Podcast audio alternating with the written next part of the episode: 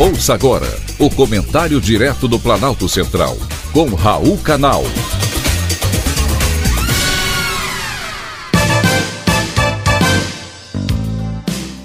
Queridos ouvintes e atentos escutantes, assunto de hoje: justiça seja feita. Sou a favor da justiça. Errado é errado e certo é certo.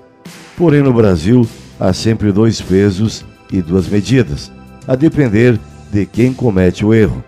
O presidente Jair Bolsonaro cometeu vários erros ao longo do seu governo e alguns crimes, entre eles confiar tudo a seu ajudante de ordens, porque é isso que é o coronel Mauro Cid, um ajudante de ordens, popularmente chamado de cordinha, e ele obedece o que o chefe manda. Mauro Cid é para Bolsonaro o que Palote foi para o Lula, confessou os crimes do chefe, cada um em uma instância diferente e por diferentes circunstâncias. Porém, todos os depoimentos foram explosivos. Palote colocou o chefe na cadeia e Mauro Cid pode fazer o mesmo. Dos integrantes da equipe de Bolsonaro, ele era o mais próximo do presidente. Recebia ligações, pagava as contas e estava no avião quando o presidente deixou o Brasil depois de perder a eleição.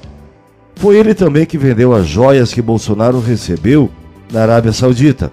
Resolução do Tribunal de Contas da União impôs a regra que presentes dados a um gestor público pertencem à União.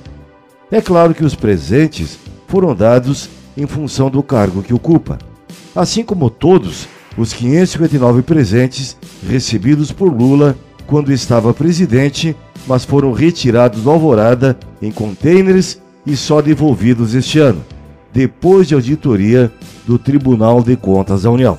No caso de Bolsonaro, o fato precisa ser apurado com calma e sem emoção. Qual o motivo do presente vindo da Arábia Saudita? Por que recebeu e em qual contexto? Houve troca de favores? A investigação deve dizer se houve ou não corrupção, porque peculato já está demonstrado.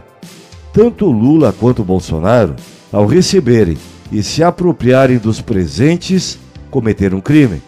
E quem comete crime deve ser processado, julgado e condenado. Porém, no Brasil, há sempre dois pesos e duas medidas. Que a justiça seja feita para todos os criminosos, sem qualquer exceção. Foi um privilégio, mais uma vez, ter conversado com você.